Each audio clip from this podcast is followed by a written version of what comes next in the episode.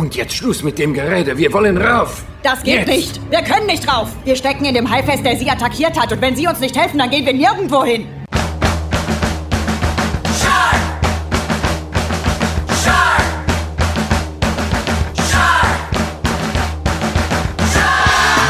Und herzlich willkommen zu High Alarm Podcast Folge 44. Wir sind heiß wie Frittenfett und wir sind wie immer die dauergenervte russische Armeebiologin der High Podcast Szene Benny. Und wie immer auch dabei Jörn, die High-Umfrage der deutschen Podcast-Szene. Herzlich willkommen. Und jetzt geht's ganz weit runter, auch niveaumäßig. Moinsen. Hallo Jörn, schön dich zu hören. Heute mal nicht so viel Intro übrig gehabt wie sonst. Nee, das war eine knappe Nummer am Ende, wa? Ja, ja, ja. Aber immer mal was Neues. Ja. Ja, das ist. Apropos, müssen wir mal ein neues Bier aufmachen. Ja, Prost, ich bleib heute bei Wasser.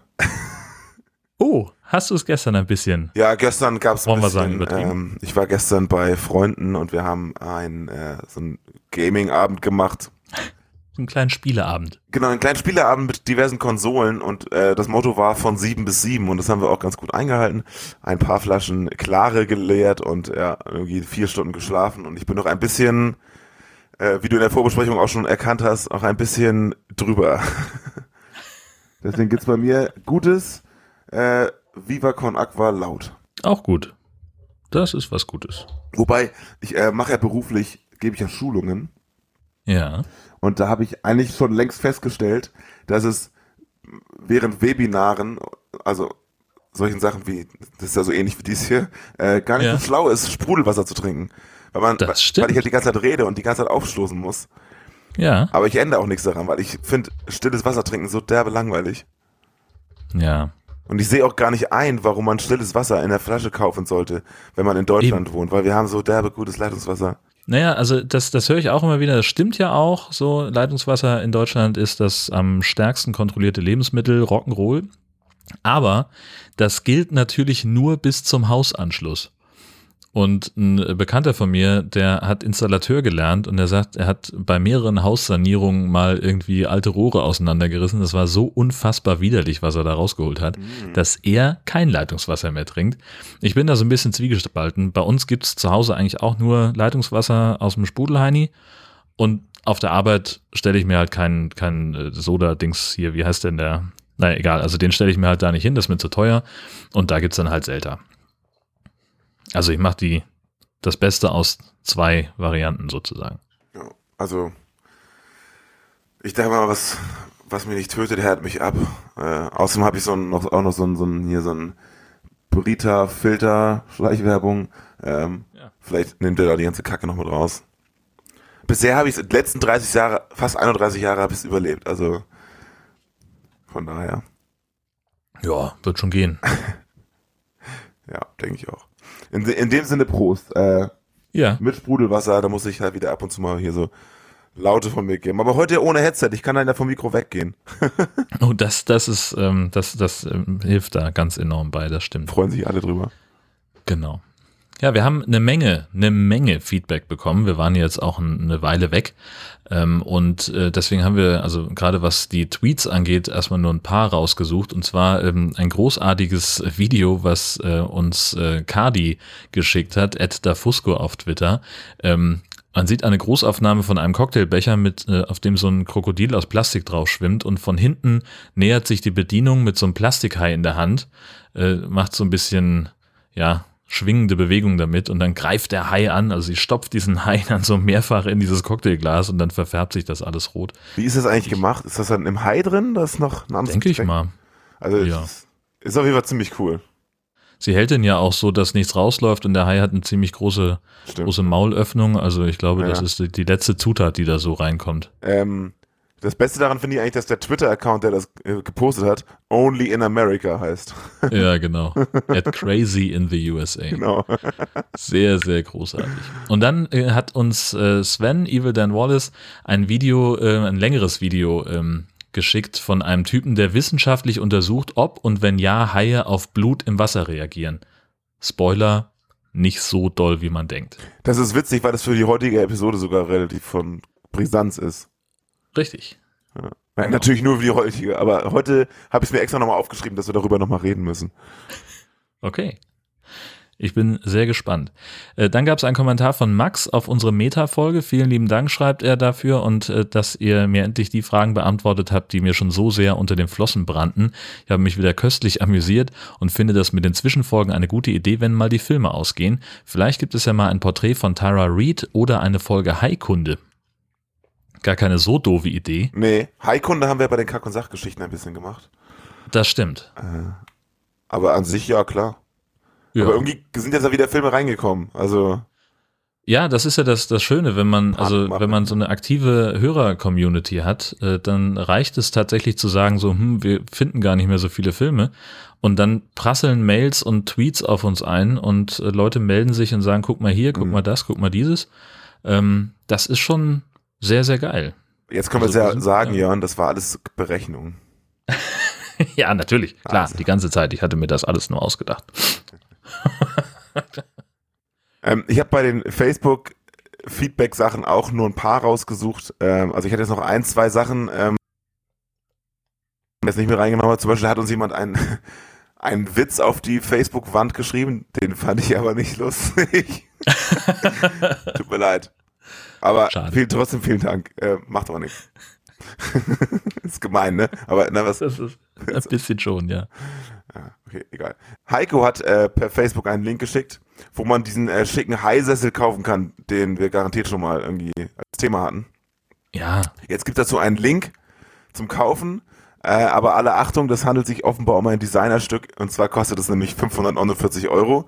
Sieht aber scharf aus. Könnte, ja, aber dann ist er billiger geworden. Der war mal bei 700. vielleicht war das ein anderer. Nee, nee, den erkenne ich wieder. Ich wollte eigentlich mein Podcastzimmer mit diesen Stühlen ausstatten, wenn sie nicht so teuer wären. Ja, ja genau. So viel Inspiration, so wenig Budget. Ja, Das alte Problem. naja, auf jeden Fall gibt's noch einen Link, äh, verlinken wir auch gerne. Jo. Und dann haben wir ein, ähm, also ein echt, tatsächlich echtes Feedback bekommen im, im, im äh, Oldschool-Sinne quasi. Und zwar schreibt uns Raphael. Hi, seid gegrüßt. Ich gebe mir euch seit zwei Tagen auf die Ohren. Während ich diesen Text schreibe, gönne ich mir Folge 18. Liebe Grüße an uns aus der Vergangenheit. Auf euch bin ich durch die Kack- und Sachgeschichten gestoßen und muss sagen, heilige Scheiße, ihr seid mega. Ich würde sogar sagen Megalodon. Egal. Ähm, Oh, Heute nach der Spätschicht werde ich mir eins, werde ich mit ein bis zwei Filmen starten. Ob ich es bereuen werde? Vielleicht. Ob ich die Zeit sinnvoller nutzen könnte? Auf jeden Fall. Aber ihr habt mich neugierig gemacht. Ein dickes Lob an euch heinzigartige Menschen. Macht weiter so und schwimmt nicht so weit raus. Das könnte gefährlich werden. Vielen Dank, Raphael. Wir freuen uns Prost. natürlich immer über solche Nachrichten. ganz groß. Er hat dann im weiteren Dialog, den ich mit ihm hatte, noch äh, ein paar Mal geschrieben, unter anderem, dass er sich auf die äh, vergeudete Lebenszeit bereits freut, die er filmbeguckenderweise äh, raushauen wird. Und ähm, später hat er nochmal geschrieben, dass er inzwischen Sharknado 1 bis 3 gesehen hat und sich ganz gut amüsiert hat. Dabei ist folgendes Fazit entstanden. Zitat. Diese Filme sind perfekt für Leute, die lieber nebenbei was anderes machen möchten. Endlich mal Filme, die man nicht pausieren muss, wenn man das Zimmer verlassen will. Amen. ich, ich Ja. denke, das kann man so unterschreiben, wenn da nicht diese blöde Zusammenfassung wäre, die manche von uns beim Gucken immer noch verfassen müssen. Aber davon abgesehen, Ja. gehe ich da mit. Ja, genau. Also äh, ich möchte nicht allzu viel vorwegnehmen für die nächste Episode, aber das war ein hartes Stück Brot, was ich da ähm, vor mir hatte bei der Zusammenfassung. Aber das hört ihr dann in mutmaßlich ungefähr vier bis sechs Wochen. ja, selbst schuld, wenn du es machst und dich nicht an die Reihenfolge hältst.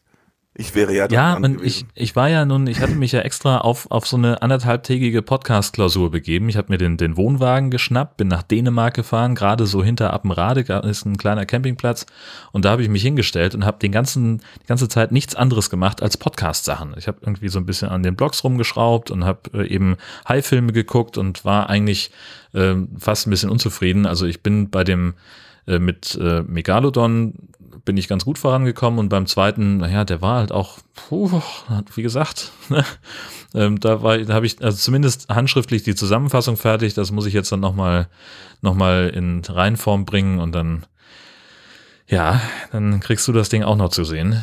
Juhu. Dann wollen wir mal gucken, was daraus wird. ja. Großes Tennis jedenfalls. Ich bin äh, gespannt wie ein Flitzebogen. Völlig zu Recht. Ja.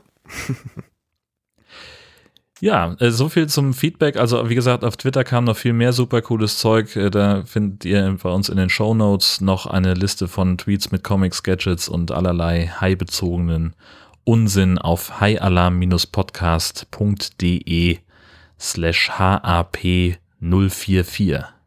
Sehr gut. Und auf unserer Facebook-Seite ist natürlich auch immer, sind die Posts von anderen natürlich auch sichtbar. Ähm, Wir wissen ja, dass auf Facebook ja nicht ganz so viel bei uns los ist, aber ab und zu kommt was. Und das lohnt sich mal da reinzugucken. Also wir werden ja auch weiterhin ständig verlinkt von, ähm, wer macht das denn eigentlich immer? Die, die ganzen Comics von Rute, da hatte ich letztes, letztes Mal, glaube ich, drauf, äh, bin ich da auch drauf eingegangen. Ja. Ja, das sind, also ich glaube, Andy ist da äh, ganz weit vorne, der uns also sowohl bei Twitter als auch bei, bei Facebook äh, immer sehr auf dem Laufenden hält, was der Kollege Rute Ja, genau. ähm, ja, ja. äh, Neues hat. Großartig, heute kam, kam eins, äh, habe ich auch schon in den Shownotes drin, äh, aber ich muss es nochmal erzählen. Ähm, da äh, siehst du auf der Wasseroberfläche so, so, so ein Fischerboot und so eine Schwanzflosse von einem Meeresbewohner, der so aus dem Bild fliegt und der, der Fischer denkt sich so, ach, wie, mit wie viel Freude die heute aus dem Wasser springen, ist ja irre. Und unter der Wasseroberfläche siehst du halt so drei Haie, die einen Delfin, der ein bisschen hilflos guckt, auf so eine Zwille spannen und ihn aus dem Wasser schießen. Das finde ich großartig. Das habe ich gesehen. Sehr gut. Haben wir ein bisschen gekichert dabei. Ah, schon lustig. War schon mega lustig, möchte ich an der Stelle sagen. So, wollen wir zum Film kommen? Unbedingt. Äh, wir haben heute ähm, den großartigen Megalodon, ähm, das die Bestie aus der Tiefe. Und zwar ist das äh, The Asylums Antwort auf The Mac angeblich. Und den Hinweis hatten wir von Michael bekommen. Vielen Dank nochmal dafür. Großartig, genau. Das hat uns ja sehr weitergeholfen. Ich habe den jetzt sogar zweimal zu Hause, weil ähm, Jörn hat ihn auf DVD gekauft und ähm, ich hatte, weiß ich nicht, so die Motivation, mir den selber zu kaufen. Hat Jörn mir den einfach geschickt, weil er ihn schon ge- geguckt hatte. Und dann kam der nicht. Ewig. Und dann habe ich halt ihn doch selber gekauft bei Amazon. Und a- als ich dann schon längst hier hatte, kriege ich plötzlich Post eines Tages mit so einem riesigen Aufkleber drauf. Was ist das denn? Und dann war das äh, das Paket von Jörn, was leider an die falsche Postleitzahl ging von meiner Ja. von meiner Adresse. Und dann wurde das irgendwie manuell rausgefunden, so ja, hm, wo könnte der denn hinkommen? Äh, und da war glaube ich ein, ein, zwei Zahlendreher drin und dann habe ich ihn doch noch irgendwann bekommen. Zwei? Entsprechend habe ich jetzt zwei. Also kriegst deinen irgendwann wieder. Geil. Mega. Das äh, freut mich mittelmäßig. Oder wir verlosen den. Das ist, das ist eine schöne Idee. Das machen wir. Das wäre eigentlich mal, für, wenn wir mal irgendwas live machen, also beim, bei äh, vielleicht Podstock oder Podcast-Tag, wenn wir das irgendwann mal schaffen, da aufzutreten, Ja, wäre das mal, Ja. mal was, so eine, ein Preis für Verlosungen. ja, finde ich sehr, sehr geil. Das machen wir auf jeden Fall. Sehr gut. Ja, prima. Das sieht dann so aus wie, so Videos aus dem Internet, wo äh, Brautstrauß geworfen wird, aber bei den Männern und die dann alle Genau. auseinander, Alle auseinanderspringen, damit sie ihn nicht fangen, Genau. wenn wir unsere DVDs ins Publikum werfen. Ja, ich fürchte, es gibt dann trotzdem noch Leute, die sagen, äh, möchte ich gerne haben.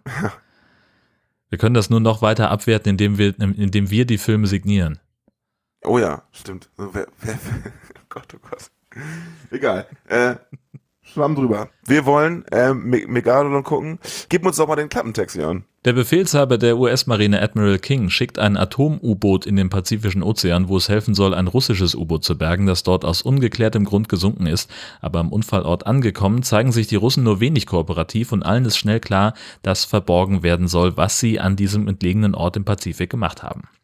Es stellt sich heraus, dass sie versucht haben, ein geheimes Unterwasserkabel der Alliierten anzuzapfen, über das streng geheime Informationen ausgetauscht werden. Jedoch haben die Bohrarbeiten am Meeresgrund einen riesigen Urzeithai, den Megalodon, wieder erweckt, der nun die Jagd auf die Militärs eröffnet. Und nach tausenden von Jahren ist sein Hunger gigantisch. Danke. Äh, Die Zusammenfassung hat mal wieder rein gar nichts mit dem Film zu tun, also ein bisschen. Richtig ist, ein russisches U-Boot soll eine Datenleitung anzapfen. Äh, Da, haben, da müssen wir nachher auch nochmal drüber reden, wie das genau funktionieren soll. Egal. Ähm, dabei geht es gleichzeitig um Geheimhaltung und Geschwindigkeit. Und während Meeresbiologin Jana lieber langsam und vorsichtig bohren will, um das Material zu schonen und wenig Lärm zu erzeugen, drückt Kapitän Ivanov aufs Tempo. Er ignoriert alle Warnungen und ein sehr komisches Geräusch. Der Bohrer geht natürlich kaputt und öffnet dabei eine Felsspalte. Wir sehen einen riesigen Hai entweichen und der beißt auch gleich das U-Boot kaputt.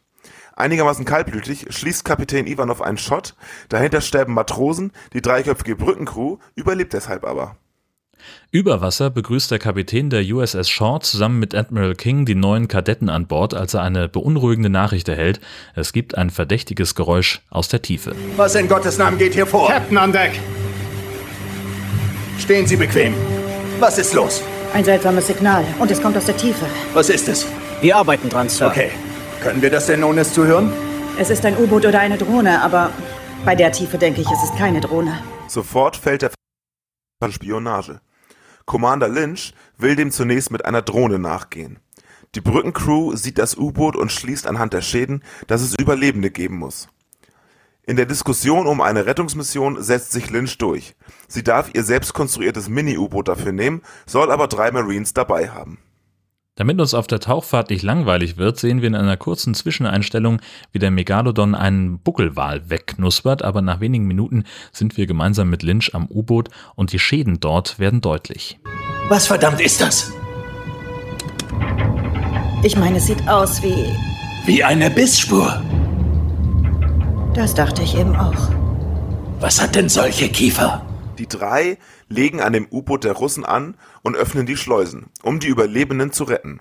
Das klappt gerade noch rechtzeitig, bevor das russische Boot eine Art Unterwasserklippe hinunterstürzt. Die drei Russen schildern einen Haiangriff, daran gibt es aber allgemein Zweifel. Lynch und ihr Captain gehen weiter von einem Torpedoangriff auf die Russen aus. Aber dann gibt es komische Anzeigen auf dem Radar. Hey Lynch, sehen Sie irgendwas da unten? Ich denke, ich sehe etwas. Sehen Sie die, die auf die Russen geschossen haben? Vielleicht, Sir, aber. Ich weiß nicht. Es blockiert meinen ganzen Monitor. Oh mein Gott. Was sehen Sie, Lynch?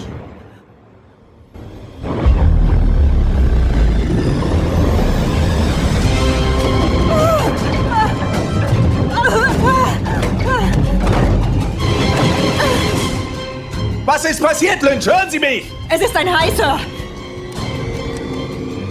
Er ist unglaublich groß.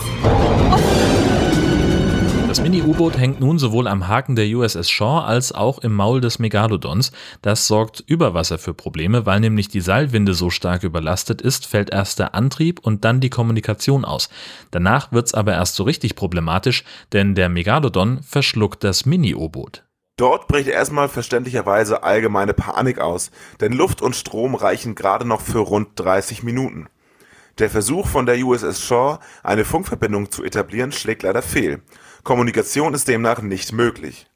Lynch hat die grandiose Idee, das bisschen Strom, was sie im U-Boot noch haben, zu benutzen, um den Hai mittels äh, Elektroschock zum Kotzen zu bringen. Jetzt sollte der Strom wieder durch die äußeren Leitungen fließen. Versuchen wir es. Ich ramme uns gegen die Innenseite des Hais. Und Sie halten sich bereit. Ja, Ma'am. Los geht's. Jetzt!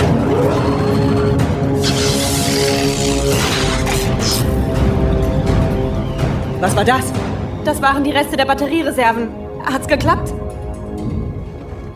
Nein, hat es nicht. Das erhöht jetzt natürlich ein klein wenig den Druck auf die U-Boot-Crew. Auf beiden Seiten der Wasseroberfläche gibt es zwar einen festen Rettungsvorsatz, aber erstmal können vor Lachen. Antrieb und Kommunikation an Bord der USS Shaw sind weiter ausgefallen. Der letzte Ausweg könnte nun Morsecode sein.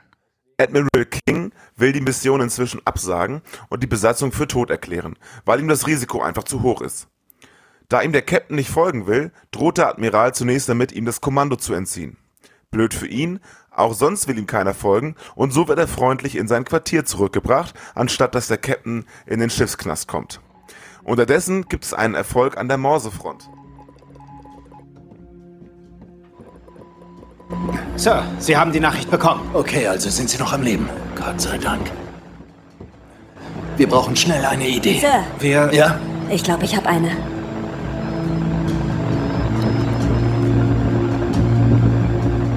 Okay, Cheng, erklären Sie mir das nochmal. Ja, Sir. Uns ist doch bekannt, dass bestimmte Haiarten einen Tropfen Blut schon von 500 Meter Entfernung aus riechen können. Okay. Daher wissen wir, dass dieser Hai alles sein kann, nur nicht typisch. Und wie soll ich das verstehen? Ich meine, dass diese Kreatur fähig ist, Blut aus noch einer größeren Entfernung zu riechen als normale Haie. Cheng, was glauben Sie, ist das für ein Geschöpf? Ein Megalodon, Sir. Eine prähistorische Kreatur, die seit Millionen Jahren nicht gesichtet wurde. Und Cheng hat eine Idee und die sieht vor, dass der Smoot den kompletten Steakvorrat der kommenden sechs Monate opfern muss. Je blutiger, desto besser. Daraus und aus einer Reihe von Notäxten bauen sie einen überdimensionalen Angelhaken, der an einem Stromkabel hängt.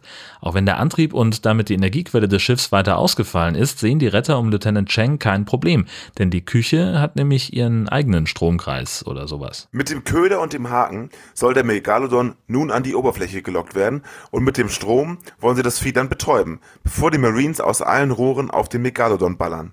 Das scheint auch irgendwie zu funktionieren, der Hai steuert immerhin schon mal auf den Köder zu. Es geht los! Holen Sie alles raus, was in dem Boot steckt! Los, Monat, holen Sie alles raus!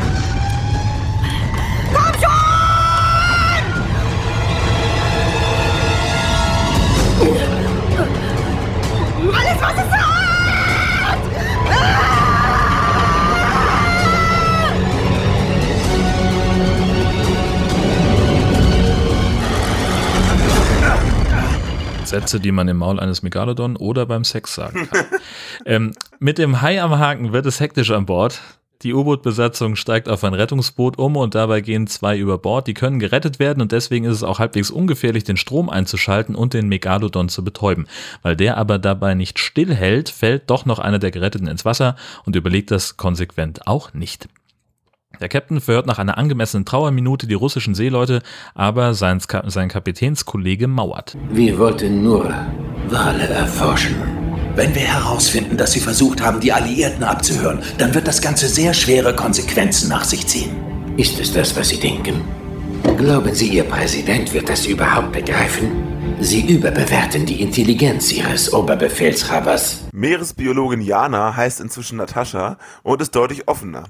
Sie erklärt, die Mission sei durchaus auf Spionage angelegt gewesen, aber wie bereits gesehen, gründlich schiefgelaufen. Nur wenige tausend Meilen weiter vor der Küste von Hawaii sehen wir, wie der Megalodon ein Sportboot samt zwei angelnden Dudes wegbeißt. Auf der USS Shaw schaltet der russische Kapitän Ivanov seine Wache aus, klaut ihm die Waffe und befreit seinen namenlosen Matrosen. Die beiden schleichen jetzt also bewaffnet über das Schiff und werden dabei natürlich auch nicht bemerkt. Immerhin gibt es inzwischen einen neuen Plan gegen die andere Bedrohung. Ich glaube, ich habe die Lösung, falls der Megalodon Und was ist das? Eine Art Ja, Sprengsatz? Sir. Denn wie wir wissen, steht der Hai auf das U-Boot. Und theoretisch könnten wir es auffüllen. Mit Zündstoff. Wir locken den Hai also an und blasen ihn weg. Wollen Sie damit sagen, dass Sie gerade ein 2 Milliarden U-Boot in eine gigantische Knallerbse verwandelt haben? Ich war auf jedes Ersatzteil angewiesen. Die, be die beiden Russen können sich einigermaßen frei auf dem Schiff bewegen. Die Arbeiten an der Maschine laufen und der Megalodon ist auch wieder da.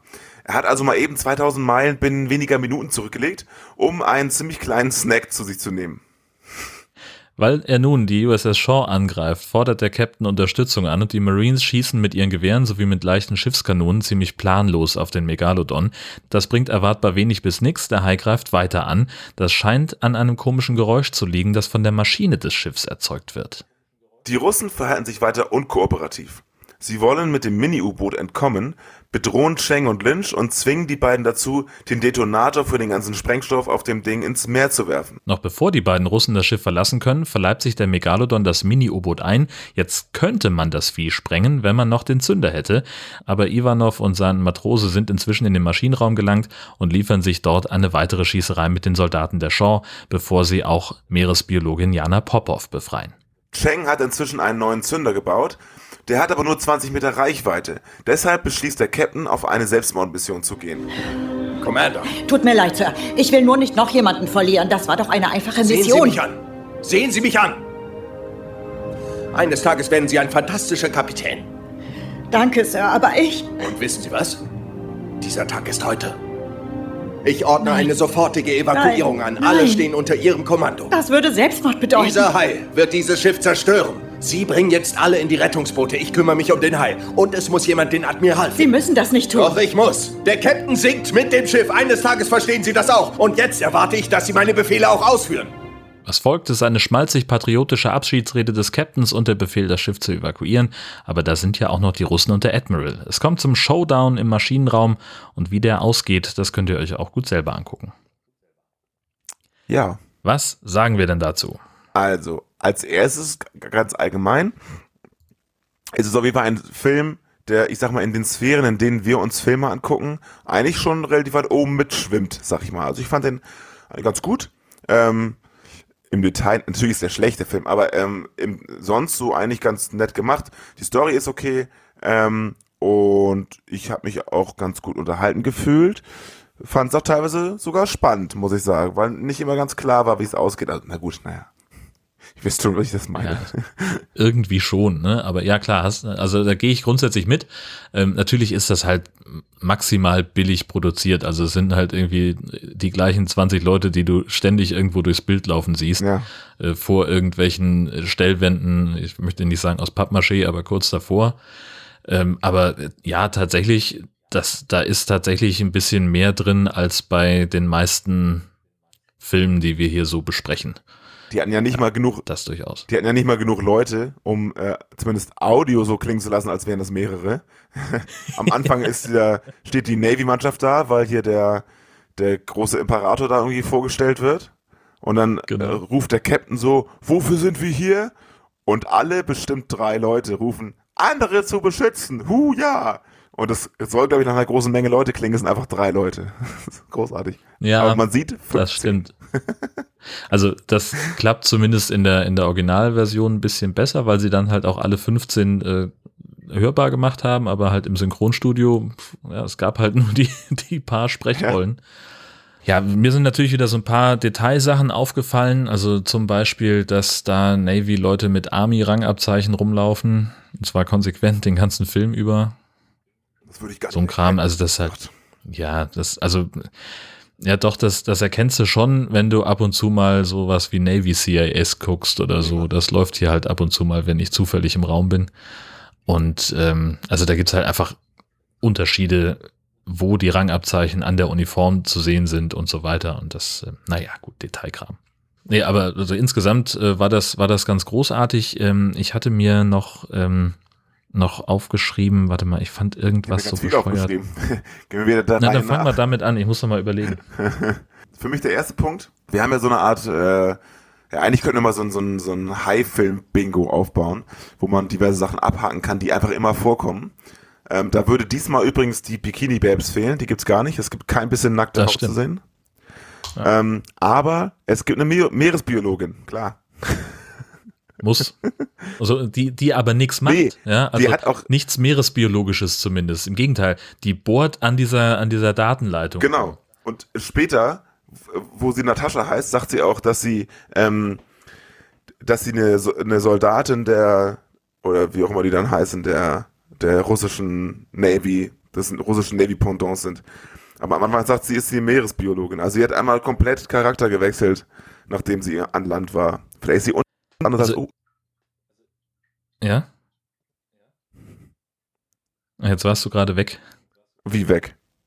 Deine letzten 20 Sekunden habe ich nicht gehört. Achso. Ähm, na, ich habe gesagt, dass sie offenbar jemand anderes, offenbar ihr Charakter wechselt, wenn sie unter Wasser ist und über Wasser ist.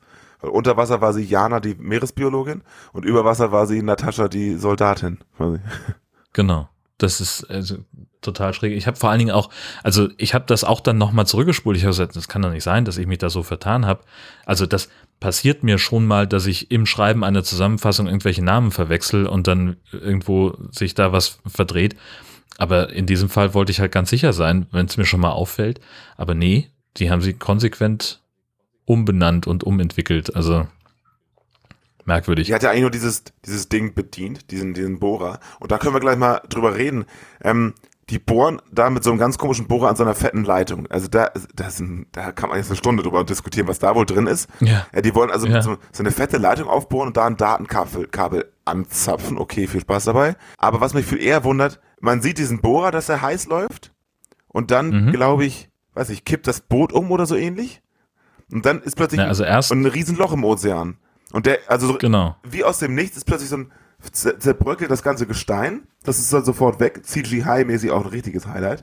Ähm, Und dann ist da ein Loch und sofort kommt so ein riesen Hai raus.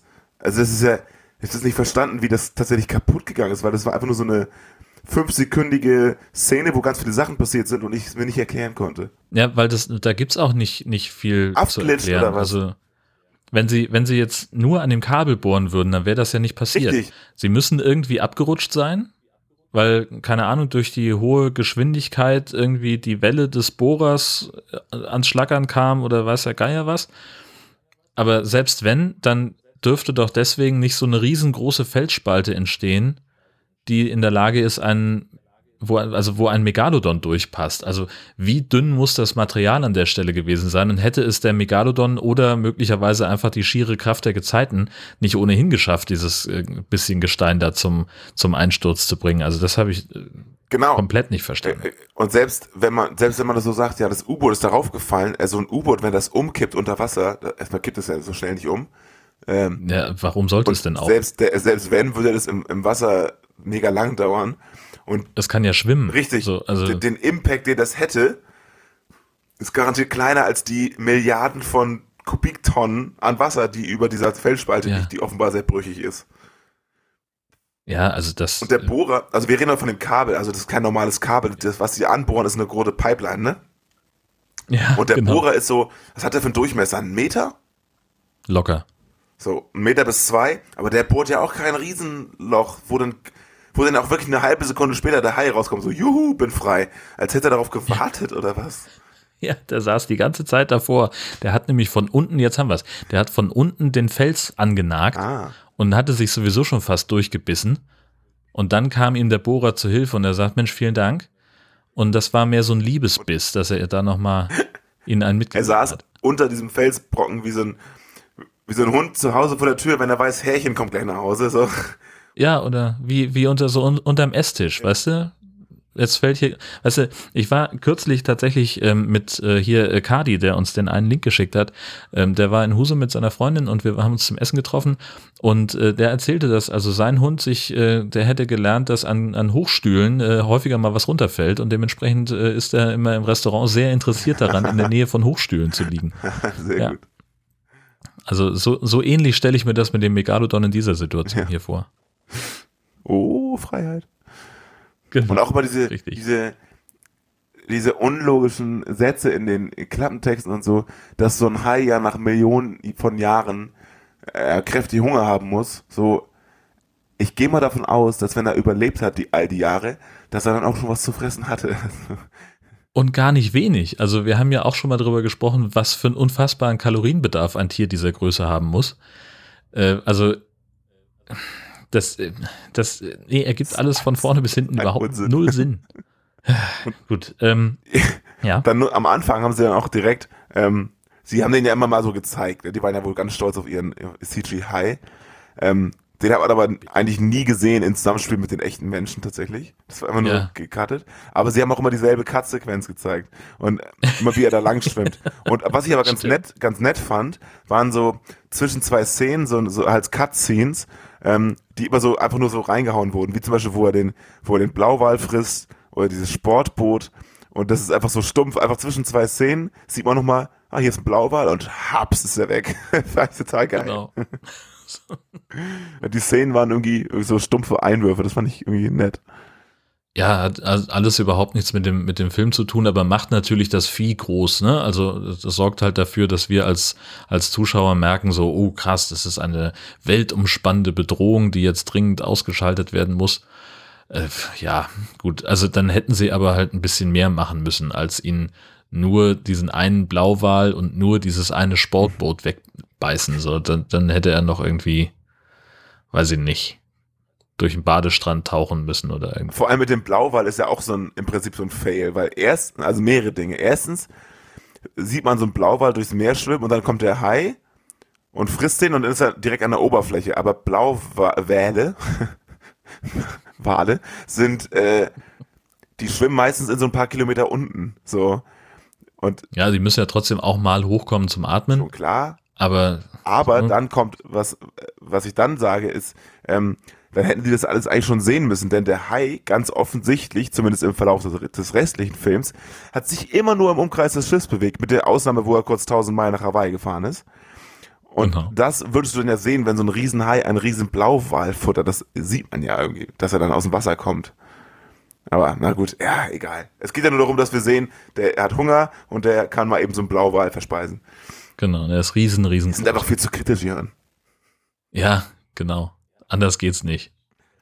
Also, äh, aber auch inhaltlich, also was ich interessant fand hier, äh, Cheng mit ihrem Plan. Ja. So, von wegen, äh, wir wissen ja, äh, manche Haiarten können Blut auf 500 Meilen oder 500 Meter wahrnehmen. Und deswegen wissen wir, dass dieser Hai alles andere als typisch ist. Ja, sehr komisch. Das ist eine, eine Schlussfolgerung, die hat sich mir null erschlossen. Woher wissen wir das denn jetzt auf einmal? Weiß ich auch nicht, wird auch nie erklärt. Nee, Aber wir wissen es jetzt. genau. Ja, da können wir jetzt eigentlich gleich schon über das Blutthema reden, Jörn. Ja, bitte. Ähm, also, wir hatten ja jetzt das letzte Mal schon darüber äh, philosophiert und äh, dann hast du auch dieses, dieses Video geteilt bekommen, quasi. Ähm, Hm. Dass das ja mit dem Blutriechen eigentlich ein bisschen Quatsch ist. Und hier ist nochmal besonders quatschig, weil die, die sagen, das geht, äh, normale Haie können das irgendwie 500 Meter entfernt riechen und hier dieser, das wissen wir ja jetzt, ja, äh, noch weiter. So, schön und gut. Mhm. Aber im Film wird das dann folgendermaßen dargestellt. Selbst wenn das stimmen würde, dann, die kippen dann oben also Blut da unten rein. Und kaum ist das Zeug im Wasser, der Hai, einen halben Kilometer entfernt, dreht sich plötzlich um.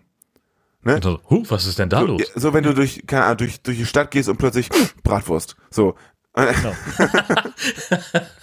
Aber dieser Geruch Bratwurst kommt ja nicht, wo der Koch, in dem Moment, wo er, wo er die, die, die Wurst in die Fritteuse legt, sondern, Richtig. sondern das muss sich ja erst verteilen durch die Materie. Die einzelnen Partikel, die die riechen, müssen da durch die Materie. So, und auch das Blut Genau. muss ja irgendwie durch das Wasser gelangen an die Stelle, wo er es riechen kann. Der kann ja nicht riechen, der kann nicht durch das ganze Wasser durchriechen. Das, die Partikel des Blutes müssen ja irgendwo äh, sein, damit er die spürt. Genau, die müssen erstmal auf die Reise gehen. Genau. Und dann, dann können die es meinetwegen, vielleicht können die ja, vielleicht heißt es eigentlich, die können Blutpartikel, die 500 Kilometer, äh, 500 Meter lang sich verteilt haben, immer noch identifizieren als Blut. So. Mhm. Aber bis die da sind, muss die Strömung ja auch stimmen und alles. Ja, genau. Sowohl, also in, in einer dreidimensionalen Richtung. Also und die, die kippen da echt so, so ein Lebensvorrat Steaks rein und dann, oh, haha, geil, und umdrehen. Ja, das ist so dumm, ne? Das ist einfach nur hohl. Das ist echt der Wahnsinn, ja. Als würde das Blut so schnell durch das Wasser äh, sich transportieren wie Ultraschall oder sowas. Ja. Alle bekloppt. Alle bekloppt. Ja. Naja, und dann äh, müssen wir trotzdem aber irgendwie noch dieses äh, in liebevoller Heimarbeit von äh, Commander Lynch gebaute Mini-U-Boot aus dem Vieh rauskriegen. Das ist natürlich ein Problem. Ähm, und also äh, ich fand diese, diese Idee so bescheuert, dass sie sagen, wir, wir, also A, wir nutzen all unsere Energie, die wir haben, und geben ihm von innen einen Stromschlag, damit er das Maul aufmacht und dann fahren wir raus. Wie genau treiben die das U-Boot nochmal an, um rauszufahren? Ich glaube mit Strom. Ja, genau. Also, den sie äh, nachher wieder haben. Ja. Also das haben sie auch in der ganzen Rechnung nicht, nicht weiter drin, äh, dass sie sagen, wir, wir ballern den ganzen Strom, den wir haben, äh, in diese, den Drahtkäfig an, der Seite, damit wir einen Stromschlag verteilen können und lassen aber genug übrig, dass wir rausfahren können. So, das fehlte mir so ein bisschen in der, in der Rechnung. Das haben sie also, Deswegen war das andere ja dann mit dem Motor sozusagen gemacht. ja.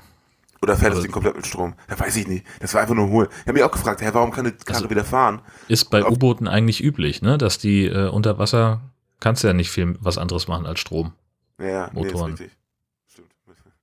Mit Luftzufuhr ist nicht, ne? Hm, genau. Der Diesel funktioniert da nicht so. Überraschend. Äh, und oft, also einerseits ging dann da plötzlich das Teil wieder, um rauszufahren, als sie es dann geschafft haben. Und auf der anderen Seite habe ich aber gleiches Thema nicht verstanden, warum dieser, die fette USS Shaw, warum die nicht mehr fahren kann und keinen Strom mehr hat. Das, Weil weil, da- die Seilwinde kaputt gegangen ist. Ja, die Seilwind hat doch ihren eigenen Motor. Was ist das für ein Quatsch? Ja, dann- aber der hängt ja wohl am Schiff mit dran oder. Aber dann- ganz im Unterschied zur Küche. Die Küche hat ihren Genau, eigenen die- Atomreaktor. Richtig, so ist es. Und die, die reicht auch aus, dieses alles so richtig blitzen zu lassen. Genau. Weil so eine Fritteuse, die zieht, ne? Die Ja, zieht. Logen. Ja. Und, äh, und, und die, die Lösung, dieses Schiff wieder auf Vordermann zu kriegen, ist ein Hebel. Und der eine Hebel ist in Zukunft dafür ähm, zuständig, den Motor an- und auszumachen. Und also, um genau zu sein, früher, muss man wissen, äh, waren Schiffsmotoren so, dass einer, wie bei so einem Rasenmäher, so ein Kabel ziehen musste und dann war der an. Ja. Aber sie haben schon eine neue Version mit einem Hebel. Genau. Gott, oh Gott. Das ist vor allen Dingen auch sehr problematisch gewesen auf Schiffen äh, von der Größe einer USS Shaw, weil du da halt 30 Seeleute brauchtest, die im Gleichschritt an diesem Kabel gezogen haben. Genau, deswegen war das Ein Problem. Mordskabel war. Ach so, ach Jörn, pass auf, vielleicht war es so. Jetzt hab ich's. Jetzt kommt's. Haben doch noch die alte Version. Na? Und die hatten den Motor aus, weil sie da nur so rumdümpeln. Und dieses, das Seil, mit dem sie den Motor anziehen, das haben sie eigentlich mit der Seilwinde immer angezogen. Aha. Und jetzt ist die Seilwinde kaputt, deswegen können sie den Motor nicht mehr anziehen und müssen sich was Neues bauen. Da haben wir Bamsen. Da haben wir es. So. Zack, Film erklärt, auf einmal ergibt alles Sinn. Gelöst. So. Ja, dann äh, müssen wir auf jeden Fall noch über die Russen sprechen. Und diese unglaubliche Befreiungsaktion. Äh, Captain Ivanov überwältigt seinen, den einen Soldaten, der die beiden bewacht. Ach, da bist du schon. Ja, Ja, okay. oder? Also wir können auch, können auch noch vorher. Äh, Ich fand schon geil, wo die unten völlig unspektakulär, also da rausgerettet werden. Überhaupt ist die Handlung am Anfang ja super schnell und unspektakulär. Ja. Einfach Ja, nur ratatap, eins nach dem anderen. Und dann werden sie gerettet und sagen, das war ein Hai. Äh, woher wissen die das? Genau. Haben die Fenster im U-Boot oder? Nein. Also, und auf so einem Radar ist immer nur ein Punkt. Also, da frage ich mich wirklich, wie, woher wussten die, dass es ein Hai war? Keine Ahnung. Ja, okay. Gut. Mach weiter mit deinen Russen. Ja, also es gibt ja schon irgendwie Streit äh, auf, dem, auf dem Weg zurück zur, zur USS Shaw, dass sie äh, da irgendwie, die eine möchte gerne was sagen, der Captain will das aber nicht so richtig, gerade wenn es um Missionsdetails geht, das kann ich auch nachvollziehen, das ist ja auch irgendwie ne, von Geheimhaltung her so ein Problem. Ähm, aber dann prügeln sie sich da auch noch irgendwie halb und der eine, äh, ach, genau, dann der einer von den Marines, der die bewacht, äh, der hat dann auch gleich die Flinte in der Hand. Also halt irgendwie, ja, so ein etwas, also ein, ein, eine Schusswaffe mit einer Länge von 80 bis 90 Zentimetern ist in einem U-Boot halt eher unpraktisch. Ja. So, also mit so einem Ding auf der Schulter kommt man nicht so gut durch die Türen, man bleibt ständig an irgendwas hängen, was vielleicht irgendeine Funktion hat. Und äh, ja, wenn man dann so auf engstem Raum äh, aufeinander hängt, äh, dann ist es halt auch maximal unpraktisch mit so einer, also bis du die Knarre in Position hast, um den vielleicht bedrohen zu können, äh, dann bist du noch dreimal an irgendeinem Hebel hängen geblieben, der irgendwie, weiß ich nicht, die Klospülung betätigt und äh, zum Mittagessen läutet oder weiß der Geier was. Mal Also davon da- abgesehen, dass es auch, äh, dass es ja eigentlich keinen Grund geben müsste, eine, überhaupt eine Waffe dabei zu haben. Ja, sie- die Marines sind ja nur mitgefahren, um sozusagen den Begleitschutz zu geben. Also insofern, äh, die haben Ja, schon damit gerechnet, dass ja. es Probleme geben könnte. Aber dann hätten sie halt irgendwie eine Knarre mitnehmen sollen, eine ganz normale Handfeuerwaffe oder so. Aber Ja, doch aber- nicht, doch kein Gewehr. Und vor allem, wenn du das da abschießt, das ist ja ohnehin immer so eine Logik in Filmen. Ja, So, ja. das, ist ja auch echt laut, so ein Ding. Es gibt Gründe, warum Leute Ohrenschützer tragen. Und ähm, also selbst mit, mit einem Schalldämpfer ist ja eine Waffe einfach so laut, die hörst du nebenan eigentlich noch so, ne?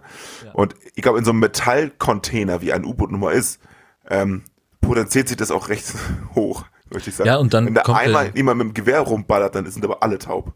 Ja, und dann kommt ja noch diese durchschlagende Wirkung hinzu, Genau. dass du vielleicht jetzt nicht unbedingt ein Loch in der Außenhaut haben möchtest in dem U-Boot. nee, gibt Nur weil da schönere einer sich ein irgendwie- wo ein Loch sinnvoll ist. Genau. Das klang völlig falsch, sorry. das wollte Damit ich so nicht leben. sagen. Ja, Aber was sie können, ähm, jetzt nicht nur die Russen, aber wa- was die im, im U-Boot können auf jeden Fall, ist Morsen. Alter können die Morsen. Ja. In, in, die können nämlich in Real, hier wird in Realtime gemorst. Also sie sagt, sagen Sie denen da, da, da, da, da, da, da, da, und sie nur so piep, piep, piep, piep, piep, piep, piep, piep, piep, piep, piep. Ich glaube, das funktioniert anders. Ja. Also ich habe nie Morsen gelernt. Ähm, ich war in einem, in einem anderen Bereich bei der Armee, äh, aber äh, natürlich, äh, was, wenn du alleine überlegst, irgendwie äh, ein S sind drei lange Töne. Und wenn die jetzt sagt, äh, hier ist die USS Shaw, dann sind da schon dreimal S direkt hintereinander. Ähm, und also das dauert einfach seine Zeit, bis man das durchgemorst hat. Und da ist also, ich glaube, einfach ein Text diktieren ist nicht so einfach. Man möchte, glaube ich, eher vom Zettel abschreiben beim Morsen. Das ist ja auch beim ersten Mal Morsen sagt er auch, bereiten Sie den Morsecode vor. Das stimmt noch, weil er muss sich das ja überlegen, was er da schreibt. Mhm. Und die, aber die nächsten Male, sobald sie was empfangen, hängt er nur eine Hand am Kopfhörer wie so ein DJ und dann genau. und dann unterhalten sie sich im Prinzip in Echtzeit so, ja, wie war das Mittagessen? Ja, geht. Bisschen wie Sauerstoff hier unten. Genau. Russische Art. Fischstabski. Stimmt, du wolltest ja noch über die, äh, ich hatte dich unterbrochen, als du äh, über die Russen, wie sie ihre, die Leute über, überwältigen. Ja, ach, die, diese, die, die Kampftechnik, das, das russische, das russische Krav Maga oder was auch immer der da macht. Ähm, also, die sitzen in diesem Verhörzimmer, sind, glaube ich, sogar gefesselt. Also beide Russen. Und dann steht da dieser unglaublich desinteressierte Typ, der die, der, der die beiden bewachen soll. Vor der offenen Tür. Ja. Und also erstmal, das ist ja schon mal Quatsch. Und dann, also wie die den überwältigen. Das, also es sieht so hölzern und dumm aus. Also da fehlen mir einfach die Worte. Das ist so albern. Das ist alles ziemlich albern. Die würden ja auch so einen potenziell Hochsicherheitsgefangenen nicht mit einem, mit einem so einen Typen losschicken. Ja, und vor allen Dingen wäre die Tür verschlossen. Ja, da, ja, gut. So, von dem Verhörzimmer. Und da würden noch mal zwei davor stehen, oder weiß der Geier. Ja. Naja, und, und dann können sie sich halt einfach mal äh, stundenlang vollkommen frei auf dem Schiff äh, bewegen, können dann noch irgendwelche Typen äh, schlafen legen und sich irgendwie noch mehr Waffen besorgen und sich äh, auf die Flucht vorbereiten und alles erkunden, was sie so wissen müssen. Das kann ich mir einfach nicht vorstellen, dass, dass, äh, dass da so viel oder so wenig Betrieb ist auf so einem Dampfer, dass, dass das möglich sein soll. Das ist doch Quatsch. Aber wie du ja schon sagtest, da waren immer nur so ein paar Leute, die überhaupt da ja. rumgehangen haben. Unter anderem eine ganz großartige Statistin, die, von der ich absolut Fan geworden bin, als sie, als sie das U-Boot bergen, nachdem sie es gerettet haben, ne? Mhm. Ist da so eine Blonde, ähm, die so die Richtung anweist, so, ja, muss noch weiter rein und die ganze Zeit mit den Armen fuchtelt. Hast du die oh gesehen? ja. Ja, ja, ja, ja. Hört nicht auf, mit den Armen zu fuchteln. Dann ist so eine Szene weiter, wo die nur noch im Hintergrund ist und sie ist immer noch wild am Wählen, obwohl das U-Boot sich einfach nur mit hier, hier, hier. Für mich die beste Statist Statistenrolle im ganzen Film. Das habe ich so weggelacht. Ja, sie nimmt ihren Job wenigstens ernst. Ja, echt. So, weißt du, ich kriege hier 36 Dollar für den Tag und dann will ich das auch richtig machen. Ja, genau. Apropos 36 Dollar für den Tag. Na? Ähm, die, die werben ja so sehr damit, dass sie Michael Matzen dabei haben. Ja. Er hat sie, glaube ich, einen halben Drehtag, wenn überhaupt, ne? Ich meine, der ist die ganze, die ganze Handlung ist er in seiner Kabine und draußen ist Armageddon. Der, draußen ist wirklich Lebensgefahr und eine, eine Katastrophe am, am passieren. Und er chillt in, in seiner Kajüte auch nicht abgeschlossen. Ja. Und, und weiß nicht, macht ja nichts. Also, das ist total dumm. Am Ende hat er nochmal eine Rolle, gebe ich zu. Ähm, aber sonst ja einfach nur, um es auf den, auf, darauf zu schreiben, oder? Ganz ehrlich. Ja, na also klar. Auf die DVD-Hülle.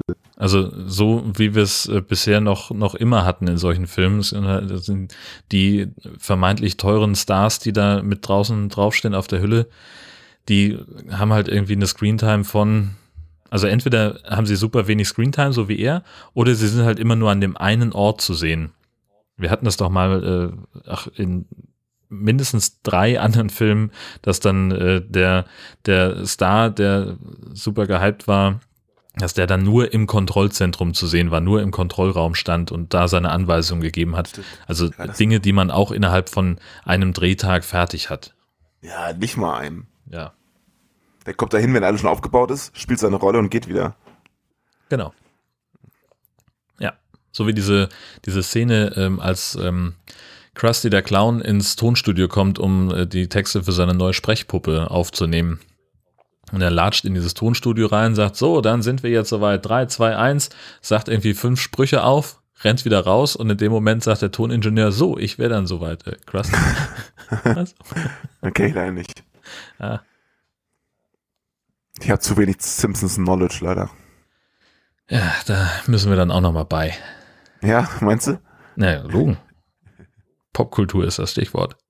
Ja, ich, ich kenne die Simpsons, aber ich habe jetzt nicht jede Folge auswendig gelernt.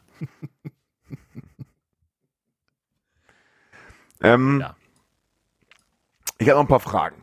Jetzt kommt's. So, Logik ist die erste. Und das ist immer so die Überschrift der ganzen Sequenz eigentlich. Ähm, also, der Hai hat ja zweimal was im Maul, ne? Ähm, Ja. Was mit dem Boot verbunden ist. Einmal das U-Boot, bevor sie es kappen. Genau. Und einmal ähm, nachher diesen, diesen, diesen Köder. So.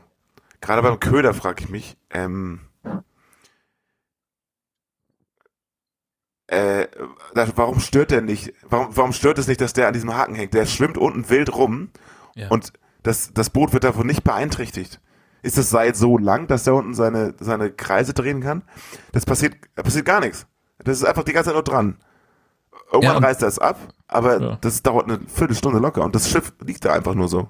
Ja, und keine Seilwinde geht kaputt, kein Antrieb fällt aus. Habe ich auch nicht verstanden. Ja, genau. Und der, der schwimmt damit weg, der sonst wo, ist offenbar weg, weil er zwischendurch auch noch mal irgendwelche Fischer frisst oder ist es eine andere Szene, weiß ich gar nicht. Und trotzdem ist er immer noch irgendwie im Radarlevel von denen, obwohl man ihn immer nur richtig schnell irgendwo hinschwimmen sieht in den, in den Cutscenes. Irgendwie, das habe ich nicht, das habe ich gar nicht verstanden. So, wann, das hatten sie immer nur drin, wenn es gerade hilfreich war, dass da ein Seil mit dem Boot verbunden ist an diesem fetten Hai. Genau. Also das verstehe ich nicht. Also das, das ist halt der, der, das große Problem, was dieser Film hat, dass er einfach so unfassbar billig produziert ist. Der könnte eigentlich viel mehr. Ja. Wenn sie so, ein- so ein- für 20 Cent irgendwie mehr Aufmerksamkeit da reingesteckt hätten in so einen Kram. Ja, gerade weil die, gerade weil die Story an sich ja irgendwie auch mal zumindest ein bisschen was anderes ist, also gerade mit dem U-Boot im, im Hai selber und dann, dass die Handlung nur auf so einem Schiff spielt tatsächlich. Das ist ja mal was anderes, aber genau, sie haben halt nichts draus gemacht. Ja. Ist echt viel, viel Potenzial verschenkt. Also, und dann eben noch der, der niedrige Produktionswert da dran, ne? Also immer die gleiche CGI-Einstellung von dem Hai, wie er da einmal von links nach rechts durchs Bild schwimmt oder was. Also, das ist halt, ja, verschenkt. Und es wurde auch nie erklärt, warum der Hai immer nur beim Boot ist. Also anscheinend das Motorengeräusch, aber gibt's davon nicht mehrere? In, ich meine, der scheint ja nicht gerade, äh, der hat ja offenbar nicht besonders viel Bedürfnis für Auslauf, der Hai. Ne? Weil auch als hier, wie heißt sie, Dingsbums, ähm, mal eben diesen neuen Detonator zusammenschweißt, Cheng. genau, was locker, also bei dem, was sie da zusammengebaut hat, das dauert auch eine ganze Weile, bis das alles zusammengepasst ist. Richtig. Und da müsste doch längst über alle Berge sein, aber offenbar chillt er nur in der Gegend von dem Boot irgendwie. Ja. Naja, weil irgendwas äh, an dem Motorgeräusch ihn so fuchsig macht. Aber da war der Äh, Motor ja aus. Ja, das, das ist ja genau das Problem. So, der, der, die sagen dir zwei Drittel des Films, oh nein, der Hai hat so doll an unserer schönen Seilwinde gezogen, dass wir keine Antriebsleistung mehr haben. Unser Schiffsmotor ist ausgefallen, wir kriegen das nicht hin. Und dann auf einmal ist es das Motorengeräusch, das den Hai ständig wieder neu anlockt und aggressiv macht. Genau. Das ist doch Unfug. Der, auch wenn es aus ist, um das Boot kreist. Und dann, wie aus dem Nichts, das ist euch das Allergeilste und hat auch zur Handlung nichts beigefügt. Ähm, sie wollen ja herausfinden, wo der Hai hin will, aus irgendeinem Grund. Und da stellen sich mir auch ein paar Fragen. Erst, also sie stehen halt um diese, um diese Karte, ne? Um diese Karte stehen sie da drum. Erst kreist er angeblich ums Boot herum, oder ich habe mich verhört, aber ich meine, das haben sie gesagt.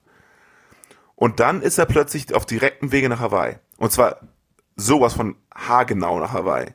Das haben sie mit drei Kreuzen und einem Lineal rausgefunden. Einen Strich auf dem Papier gemacht und gesehen, bam, 1000 Meilen genau geradeaus. Der weiß genau, wo er hin will. Und zwar schnurstracks.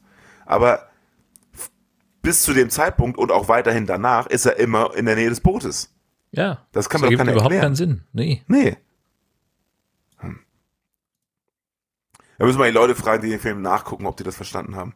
Und die können wir auch gleich erklären, vielleicht kannst du es auch erklären, was ist eine Hai-Umfrage? Eine Hai-Umfrage? Ja, die Russen. Ich springe jetzt auch ein bisschen, aber das habe ich gerade entdeckt. dieses. Mhm. Die, die Russen sagen am Anfang, bevor sie zugeben, was sie wirklich machen, sie sind ähm, Wahlforscher und machen eine Hai-Umfrage. Ja, Was Ähm, ist das? ich glaube, dass es einfach ein, ein Übersetzungsfehler ist. Ich habe an der Stelle nicht mehr in die, in die Originalversion reingeguckt, aber ich habe einfach das abgehakt als, als Übersetzungsfehler im Sinne von irgendwie Survey oder so. Ähm, das müsste eigentlich ungefähr in die Richtung gehen. Ah, guck mal, so weit habe ich gar nicht gedacht. Na klar. Survey, klar, Surveillance. Also Beobachtung halt, ne? Ja, genau. Okay, da warst du mal wieder ein bisschen schlauer als ich. Man gewöhnt sich dran. Ja. Was? Gut, da war ich auch nicht auf der Höhe der Dinge, kann man mal sagen. Aber Ja, äh, äh, nichtsdestotrotz davon abgesehen, äh, wenn ich das übersetze, dann frage ich mich dann nicht, was eine Hai-Umfrage ist, wenn ich es schon übersetze. Ja, das, das ist auch, das habe ich ja ganz häufig bei, bei High-Filmen, dass ich so denke, Mensch, Leute, da muss man doch als, als Übersetzer, als Dialogregisseur, selbst wenn das echt mies bezahlt ist, was sie da machen, da müsste man doch eigentlich da sitzen und denken, dieses Wort ergibt hier überhaupt keinen Sinn. Richtig. Also ich habe mal äh, einen ähm, Podcast gehört, äh, der hat nach zehn Folgen wieder aufgehört, der Credits Podcast. Da ging es ähm, eben äh, darum, was Leute im, im Filmbusiness so, so tun. Ähm, und da waren eben auch, weiß ich nicht, in dem Fall ging es um Geräuschemacher, ähm, weil ja die ähm, wenn ein Film synchronisiert wird, dann ist halt die komplette Tonspur im Prinzip weg und dann müssen halt die, die Geräusche, die Nebengeräusche, so Schritte und Tür auf, Tür zu, Knopf drücken, Knickknack, das muss alles neu gemacht werden. Und äh, ja, ja, Kriegen, kriegen die die nicht getrennt, die Spuren? offenbar nicht. Oh. Also es, ja, ich war auch ein bisschen überrascht davon, dass man, also, also ich weiß, dass es, ähm, also äh, dass, dass man also Dialog und, und Geräusche grundsätzlich auf unterschiedlichen Fil Spuren aufnehmen kann und dass es dann auch äh, eigentlich weiter so vorliegen müsste, aber es ist offenbar Gerade wenn du so. sowas hast wie Actionfilme, wie äh, sämtliche Actionfilme, die, äh, die man auf Netflix oder so gucken kann. Dialog ist ja auch immer eine ganz andere Lautstärke als die ganze Action und so. ja. Ja, egal. Okay, Also- erzähl weiter. Ja, genau. Und, da haben also die, die Geräuschemacher gesagt, dass es einfach äh, ganz häufig so ist, wenn, wenn du so einen so so einen Film bekommst. Also auch, das betrifft übrigens auch äh, äh, Filme, die noch produziert werden. Ne? Also so ein deutscher äh, Film, was weiß ich, Notruf Hafenkante oder ein Tatort oder sowas. Auch da sind noch Foley-Artists äh, mit dran, die also nochmal die Schrittgeräusche nachsynchronisieren, weil die halt von dem Mikrofonen am Set im Normalfall nicht aufgefangen werden. So, und äh, dann ist der Film irgendwann im Schnitt und dann sagt man irgendwie so, jetzt ist Picture Lock, also jetzt ändert sich nichts mehr an den Bildern. Diese Version geht dann zum Geräuschemacher und der hat dann echt unfassbar wenig Zeit, die Geräusche da, dazu zu machen. Und so ähnlich stelle ich es mir vor, eben bei einer Dialogregie. Und dass dann eben möglicherweise bei so einem Film halt das Budget so klein ist, dass man sagt, okay, du hast nur einen halben Tag für das ganze Drehbuch oder so. Vielleicht, ja. Oder dass eben der, der äh, Übersetzer, die Übersetzerin dann sagt, so, ja, okay, für die Kohle, äh, Ja, da gibt es halt genau eine Version und das ist mir vollkommen egal, ob das inhaltlich irgendwie stimmt. Das prüft keiner, das Ja. guckt keiner. ich werde bezahlt, fertig. So ähnlich, ja, genau. Tja. Deswegen bist du auch die Hai-Umfrage der deutschen Podcast-Szene. Falls Genau, du dich das, das- so gefragt hast. Ist mir, ist mir durchaus aufgefallen. Die fahren da unten langs ruhen Haie und fragen die, was deren Lieblingsessen ist. äh, Menschen. äh, ich mag Brokkoli. U-Boote, ich, ich mag gerne U-Boote essen. Genau. Oh. Sitzen Sie da zufällig in einem U-Boot? Äh, nein, Ja. nein, das hier ist ein Fahrrad. Ach so, schade, ich esse gerne U-Boote. Hm, Ja. ja. Aber dann nehme ich den Wal. Der sieht so ein bisschen so aus wie ein U-Boot. Stimmt ja sogar. Ja, genau. Völlig normale Dialoge unter Wasser. Ja, bei einer Hai-Umfrage. Mhm. ah, schön. Ähm, hast du noch was? Ich habe nichts mehr, nee. Eine Kleinigkeit noch. Ähm, eine Szene, wo die Logik richtig benutzt wurde und dadurch ein anderes Logikloch, auch, Logikloch aufzeigt. Ähm, nachher ist ja dann Michael Madsen doch noch ein bisschen zu sehen Ja. ähm, am Ende und li liefert sich so einen Schusswechsel da im Maschinenraum mit dem ähm, mit dem Igor, Igorov, wie, wie wie hieß er? Ivanov. Ivanov, mit dem Russen halt. Ja. Der Russe an sich. Genau. Ähm, und nach wenigen oder nach einer gewissen Anzahl Schüssen ist halt das Gewehr von King leer. Klar, Mhm. ist ja nur mal eine begrenzte Anzahl ähm, Munition drin. Äh, das Gewehr von äh, Ivanov jedoch hält den halben Film übrigens und er ballert Genau. Der mit Dauerfeuer über das ganze Schiff, was übrigens auch niemand sieht oder hört. Ähm, und der muss nie, nie ist da irgendwas leer. Nie muss er da wechseln. Ja, ist mir aufgefallen. Weil er das Ge Gewehr wegwirft und ich so, ach, die haben doch begrenzt äh, Patronen. Ist ja interessant. Naja, und das Ende selber, das, die, die Endszene quasi, ähm, an der Michael Madsen ja auch beteiligt ist, äh, die fand ich absolut großartig. Die, wie fandst du die? Ähm, Also die halten ja so einen kleinen, also das ist ja noch so ein kleiner Plausch da und äh, genau. also also fand ich schon, musste ich schon einmal so ein Ha irgendwie, obwohl ich Also- alleine geguckt habe, loslassen. Ich, ich saß in meinem Wohnwagen in Dänemark und dachte mir, yo Leute, Knaller. ja, das ist einfach Trash pur. Mega. Ja, genau. Finde ich super. Ich finde es richtig Ja. geil. Und jetzt verraten wir nicht, was passiert. Und dann Nee, diesmal gerade nicht, gucken. genau. Und das Nicht- ist nicht so wie richtig, sonst. richtig witzig auch tatsächlich. Ja, genau. Well done. Sehr, sehr cool. Ja, aber also es muss halt eigentlich ja mehr so ein, so ein Slow Clap sein, finde ich irgendwie so. Das kannst du in der das kannst du in der Post ja nochmal äh, Genau. verlangsamen vielleicht. Dann. Ist auch nötig. dann ich glaub, wir haben ganz schön lange geredet, kann das sein? Ja, wir sind jetzt bei knapp über einer Stunde insgesamt. Boah, Leute, Leute. Lohnt sich ja. Ja, wenn wir schon selten aufnehmen, dann richtig. Dann kommen wir zu den Shark News. Unbedingt. Ich habe mich äh, ausgesprochen gefreut über einen Link, den ich, äh, ich weiß gar nicht, ob, den hat mir auch irgendjemand zugespielt, glaube ich. Ähm, ein japanischer Spieleverlag namens Cyberdyne hat eine Art, ja, sagen wir mal, High-Monopoly auf den deutschen Markt ge gebracht. Es gibt da einen Link, äh, ich verlinke in den Shownotes auch gleich äh, den, den Google Translator. Ach genau, richtig, den hatte, ähm, den hatte hier der, der Regisseur von Sharknado, der hat den retweetet, weil der einfach alles retweetet, wo sein, wo sein Name dran äh, hängt. Und äh, ja, es ist ähm, Samepoly ist der, der Untertitel und ja, es ist ein Monopoly mit Haien. Mega. Ja. Wobei ich Same Pulli ist wahrscheinlich erst Same Pulli. Wahrscheinlich, ja. Je nachdem, genau. was es bedeutet. Genau, in Monopoly hat der Spieler gewonnen, der bis zum Ende überlebt, ohne bankrott zu gehen. Und äh, in äh, Samepoli wurde der Spieler zum Bürgermeister und besiegte den Hai, um ein Held zu werden, oder überlebte die Verfolgung der Haie bis zum Ende. Das ist die Siegesbedingung. Das ist natürlich Google Translate aus dem Japanischen, also puh, Ja, muss genau. man selber nochmal so ein bisschen nachübersetzen, was da irgendwie sinnvoll erscheint. Ähm, aber das sieht auf jeden Fall sehr, sehr spannend aus. Geil finde ich so dieses, das, äh, das Cover. Das ist im Prinzip alles mit japanischen Schriftzeichen voll. Und dann haben sie aber Samepoli oder Samepoli, was auch immer, auf, in, sozusagen in, in, unseren Schriftzeichen geschrieben und dann Genau. nochmal so vier Buzzwords daneben gehauen. Da steht Shark, Adventure, Movie, Entertainment. so einfach Wörter. So, Ganz großartig. Hervorragend. richtig geil. Ja, und dann kommt Ende des Jahres ja mit äh, Man-Eater ein Open-World-High-Spiel auf den Markt. Das hast du, glaube ich, rausgefunden. Ja. Richtig, also ich hatte das, ich war mir nicht ganz sicher, ob wir darüber schon gesprochen haben, weil ich habe das im Juni schon mal auf Facebook geteilt, weil ich den Link gesehen hatte ähm, und habe jetzt nochmal einen Link zugespielt bekommen von Florian, vielen Dank dafür.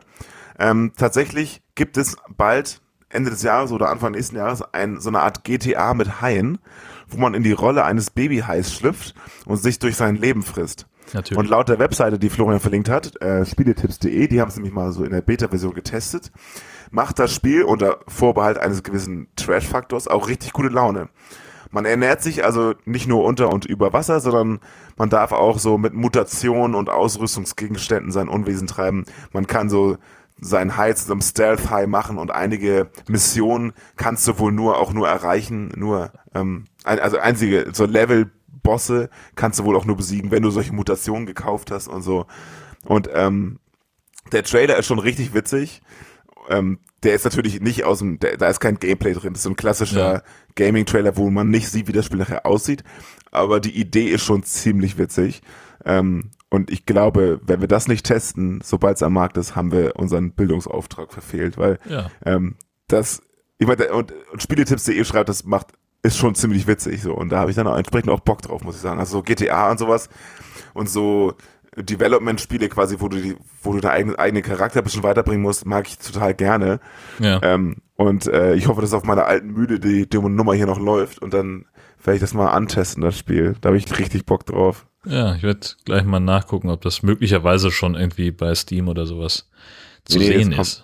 Ach so, zu sehen, ja. Naja, kann ja sein. Das, manchmal gibt das da ja so Vorankündigungen oder was. Ja, heißt Man Eater. Und Ja. äh, wir verlinken sowohl diesen Spieletipps-Artikel als auch die, die Homepage von dem Spiel.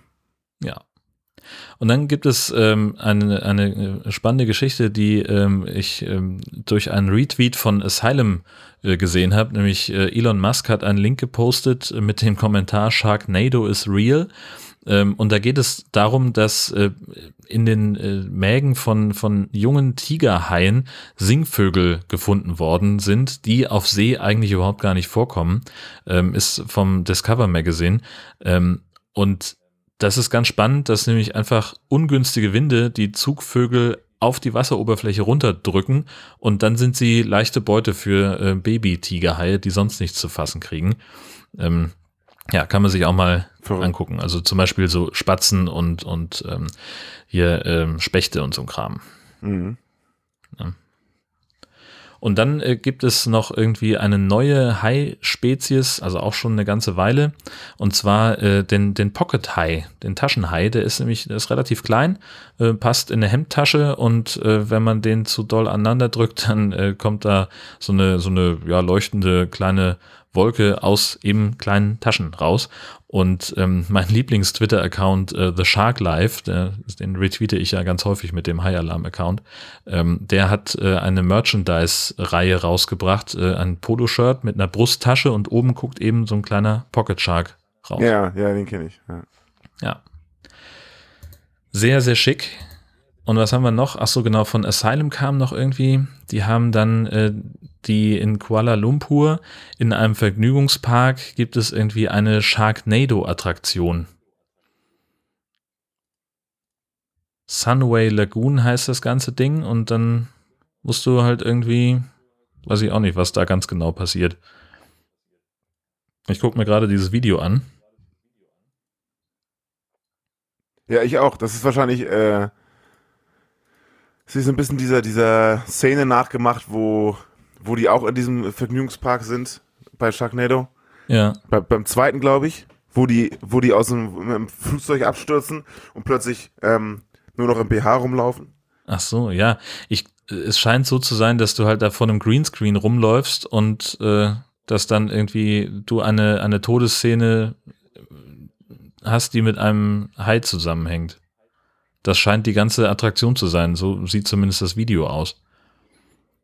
Weißt du, die, die Leute stehen so rum Ja, ich sehe das auch gerade. Ja, ja. und dann kommt von irgendwo ein Hai her und ja. Ah ja, stimmt, und frisst die einfach auf. Ja. Naja. Wofür die Leute Geld bezahlen. Ey, du und ich würden da genauso reingehen, Jörn. Ja, natürlich. Vollkommen klar. Tu doch nicht so. Und das letzte, was wir, äh, was es noch gab, war so ein, ähm, das kam auch bei Twitter rein, ne, so ein, so ein Patent oder sowas. Mhm. Äh, was war das denn noch? Das ist ein, ein Patent für einen, für einen Haischutz. Also wenn du sozusagen ins Wasser fällst, dann äh, kannst du so ein, ja, wie so eine Art, weiß ich nicht, was, was soll das sein, wie so eine Art Schlafsack oder sowas um dich rum aufpusten, damit Haie dich dann nicht fressen können. Ähm, Verstehe ich nicht, wie das funktionieren soll. ja, ich auch nicht. Ich, Und soll man die Also- dabei haben oder was? Ja, den hast du irgendwie mit dabei ähm, beim äh, als, als als Pilot und dann kannst du, äh, das ist so eine so eine aufblasbare, äh, so ein aufblasbarer Schlauch und dann kannst du äh, der ja, dann hängst du da drin oder was, keine Ahnung. Ist, also der Text ist auf Englisch. Ja, aber das, das stört ein Hai doch nicht, so ein Beutel. Dich, oder riecht er dich dann nicht und findet dich nicht mehr interessant? Ja, wahrscheinlich. Irgendwie sowas, ne? Vielleicht ist er in Camouflage und er sieht das dann einfach nicht mehr. Genau. So, also warte mal, jetzt, also äh, entwickelt 1969 und das ist ein kleiner, ähm, ausdehnbarer ähm, Schutzmechanismus, den ein Pilot dabei haben kann und äh, ausbreiten kann, wenn er zu Wasser landet. So, also klein, der ist klein genug, um in so einen kleinen, äh, so, in die Tasche von einem Fluganzug oder eine kleine Kiste reinzupacken, ungefähr so groß wie eine Packung Zigaretten. So, dann würde er würde der Pilot also diesen vakuumverpackten Shark Screen rausholen und den, der wird dann fällt, faltet sich auf zu so einer großen Tasche. Oben ist so ein aufblasbarer Ring und dann, da klettert er rein. Und dann, wenn er da, da drin ist, dann macht er diese, diese Tasche, diesen, ja, diesen Sack mit Wasser voll, um den komplett auseinanderzukriegen und wird dadurch geschützt. Das verstehe ich nicht. Aber es, ist es hat sich auch offenbar nicht durchgesetzt. Sonst gäbe es ja keine Haifilme, weil das wäre ja überflüssig. Nee, also genau, also der, der Pilot hat da äh, ein, äh, ist da an der Wasseroberfläche ganz gut getarnt und, ähm, und, gleich, und dadurch äh, geschützt vor, vor äh, feindlichen Kräften. Ach so, und weil Haie in der Regel angezogen werden davon, von Schwimmbewegungen oder sowas, Aha, die sie, sie für, die für denken, Fische halten. Ja, ja. Der, der Hai würde also nur diese Tüte sehen, diesen Sack sehen, als großes, festes Objekt. Dann hoffen sie also, dass das den Hai dann nicht so besonders interessiert. Was jetzt natürlich, ja, also der Hai nimmt ja aber auch Elektroimpulse von Bewegungen wahr. Also das hat, glaube ich, vielleicht deswegen nicht so richtig funktioniert. Ja, weil wahrscheinlich ist das wichtigste Sinnesorgan des Hais nicht unbedingt die Augen. Nee. Ne? Genau, der, der Gedanke war eben auch, sehe ich hier einen Absatz weiter, ähm, dass nämlich dieser Beutel so eine, so eine physische Barriere ähm, erzeugt, wenn also der Pilot verletzt ist dass dann das Blut sich nicht im Wasser verteilt und keine Haie und so weiter anlockt. Weil die dieser 500 Meter weit noch das riechen sofort. Genau. Ja, komische Erfindung. Ja. Kann man sich ja mal ein Bild zu machen, wir verlinken das und dann äh, Genau. Das wahrscheinlich, ja, wahrscheinlich bald wieder vergessen. Richtig, ganz Das wichtig. war's aus der Welt der Shark News. Ich, ich würde dann noch ein äh, äh, ganz unpatentierte Hayalam TV-Vorschau machen. die, ist. die ist auch gar nicht so lang diesmal. Gibt nicht so viel diesen Monat. Mhm. Fängt an am 25.09. um 4.30 Uhr auf Sci-Fi Empire of the Sharks mit der Wiederholung am 27.09. um 7 Uhr nochmal. Ebenfalls auf Sci-Fi am 28.09. um 6 Uhr morgens Shark Shock und das war's auch schon. Sci-Fi am 13.10. 6 Uhr. Planet of the Sharks. Und das, äh, ja, that's it. Ja, guck mal. Dann haben wir es ja einmal mehr für diese Episode. Mal wieder mit dem Film. War doch mal, mal wieder mit dem Film. Ja. Wir können es noch. genau. Und äh, wir werden es auch nächsten Monat um diese Zeit wieder können, denn äh, ich habe noch, wie gesagt, einen weiteren Film schon fast fertig vorbereitet. Das wird dann wieder eine Hörspielproduktion, so viel können wir schon mal vorwegnehmen. Juhu. Und der Film danach, den habe ich auch schon gesehen. Also im nächsten Wir sind äh, ausgerüstet.